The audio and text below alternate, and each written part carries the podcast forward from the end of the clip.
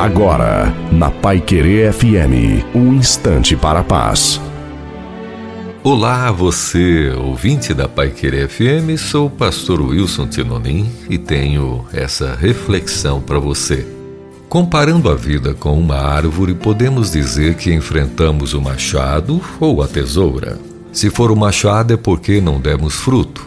Se for a tesoura é porque o fruto apareceu ou é esperado. Enquanto o machado derruba, a tesoura renova. O machado normalmente direciona o seu trabalho ao fogo. Já a tesoura prepara para o fruto em qualidade e quantidade. O machado é usado com a força, a tesoura com precisão e sabedoria para extrair galhos secos e folhas inúteis.